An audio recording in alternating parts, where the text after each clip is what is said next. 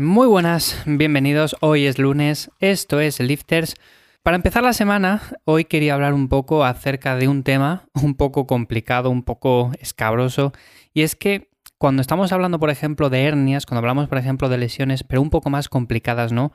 Lesiones que de una forma u otra al final nos complican la vida, pues hay que tratar estos temas un poco con delicadeza. Y el tema de las hernias, al final, de una forma u otra, hay muchos deportistas que están, por así decirlo, incapacitados para hacer ciertas actividades que antes hacían, que ahora ya no pueden hacer, precisamente porque un día, un día cualquiera, se les cruzó una hernia en su camino y básicamente al final de una forma u otra tuvieron que o reducir la marcha o cambiar de actividad deportiva o cualquier otra cosa. Pero de una forma u otra, cuando hacemos este tipo de entrenamientos de fuerza y demás, estamos expuestos a que ocurran este tipo de cosas. Al final todos podemos tener una lesión, unas serán un poco mejor que otras, pero de una forma u otra tenemos siempre que tener un poco de cuidado en ese sentido. Así que vamos a hablar un poco acerca de este tema.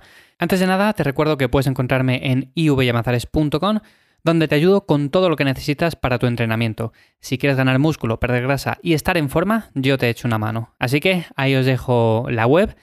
Y como digo, el tema de las hernias, que es un tema bastante complicado. En principio, a ver, este tema del dolor de espalda, de las hernias y demás, si salimos a la calle y preguntamos a la gente, al final el 80% de las personas te va a decir que o has sufrido dolor de espalda en algún momento en la vida y si no lo has sufrido, posiblemente lo va a sufrir.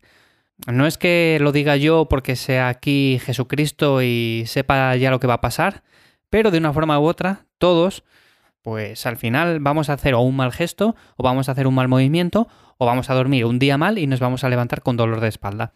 Yo creo que la mayoría de personas hemos tenido alguna molestia de este tipo y suele ser casi habitual, o sea, no suele ser algo raro el decir, uy, me duele la espalda, qué raro, ¿no? Si a nadie en el mundo le ha dolido nunca la espalda, pues no suele ser algo raro. Así que en ese sentido, por supuesto, el 80% de la población sufrirá en algún momento dolor de espalda si es que no lo ha sufrido ya, y al principio, cuando tenemos este dolor de espalda, puede venir de varias cosas. En principio aquí vamos a hablar un poco acerca hoy de las lesiones que se producen en el entrenamiento de fuerza como tal, ya que normalmente este dolor al final puede venir a nivel muscular, que no sería un problema demasiado grave siempre que sea una rotura pequeña, o puede venir a nivel tendinoso, a nivel de las articulaciones, y ahí sí que ya hablaríamos de un problema un poco más serio, pero que de todas formas, sabiéndole tratar a tiempo, pues tampoco tendría mayor problema. En ese sentido, tenemos metaanálisis con estudios hechos en varios países y normalmente lo que se suele ver en estos estudios es que casi el 70% de las hernias se reabsorben con el tiempo. ¿Qué quiero decir con esto? Pues que básicamente cuando tenemos dolor de espalda, lo mejor en un principio es básicamente no hacer nada, llevar una vida normal, no voy a hablar de reposo porque normalmente suele ser lo que se recomienda. Evidentemente en un primer momento lo que vamos a hacer es ver el alcance de la lesión. Si tenemos hormigueo, si tenemos pérdida de sensibilidad, eso es una cosa bastante seria. Evidentemente ahí sí que tenemos que consultar con un especialista médico y que nos diga lo que debemos de hacer. Pero si simplemente tenemos una pequeña molestia o tenemos un poco de dolor en la espalda, podemos llevar una vida más o menos normal, no voy a decir que vayamos a entrenar ni a levantar hierros, pero más o menos normal dentro de lo que cabe, y eso va a ser siempre muchísimo mejor que no reposar de forma absoluta, por así decirlo. Lo segundo que siempre recomiendo hacer es evitar movimientos que produzcan dolor. Esto yo creo que entra en el sentido común de todas las personas. Si algo te duele, evidentemente no lo hagas. Si por ejemplo nos hemos lesionado haciendo peso muerto o haciendo un remo con barra, no te pongas a hacer ese ejercicio otra vez porque te va a doler. O sea, es así. Yo por ejemplo, cuando he tenido ciertas lesiones, ¿qué es lo que hago? Pues muy sencillo, priorizo otros grupos musculares que les tenía un poco en descanso o les estaba dando menos prioridad en esa fase que estaba, por ejemplo, entonces simplemente les pongo los primeros en mi lista de prioridades. Y estos otros grupos musculares, como por ejemplo la espalda, en la cual se encuentra lesionada, pues simplemente los mantengo en una actividad menor, haciendo ejercicios, por ejemplo, con bandas elásticas o simplemente sin hacer ejercicios para ese grupo muscular, no pasa nada.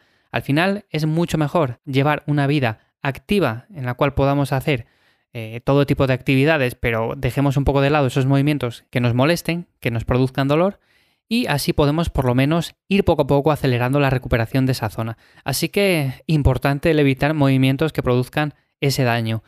Y luego también estaría el tema de los analgésicos, el tema de las inyecciones, que en un primer momento están bien, pero hay que ser consciente también de que no dejan de ser medicamentos que de una forma u otra nos ayudan a enmascarar el dolor. ¿Qué quiere decir esto? Que si por ejemplo nos duele la espalda, vamos, nos tomamos un analgésico o vamos al médico y nos inyecta algo que reduce el dolor y reduce la inflamación, pues posiblemente en unas horas nos encontremos mucho mejor. Lo que no quiere decir que podamos ir al gimnasio y podamos entrenar como lo estábamos haciendo antes. ¿Podemos llevar una vida más activa? Sí.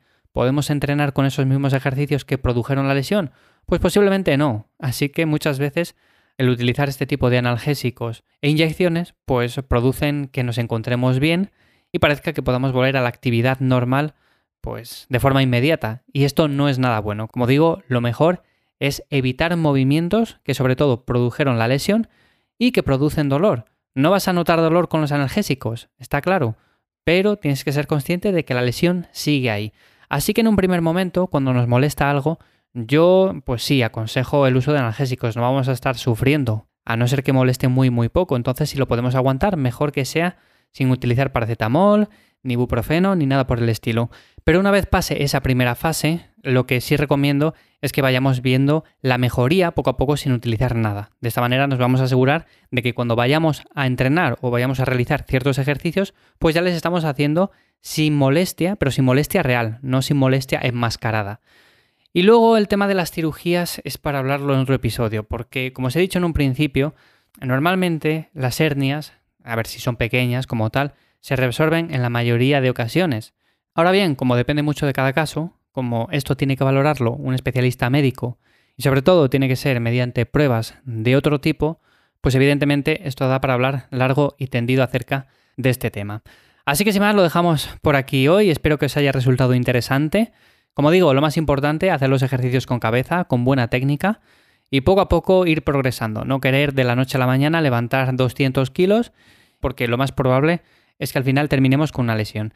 Así que sin más, nos escuchamos ya mañana de nuevo aquí en Lifters y sin más espero que paséis un buen día. ¡Chao!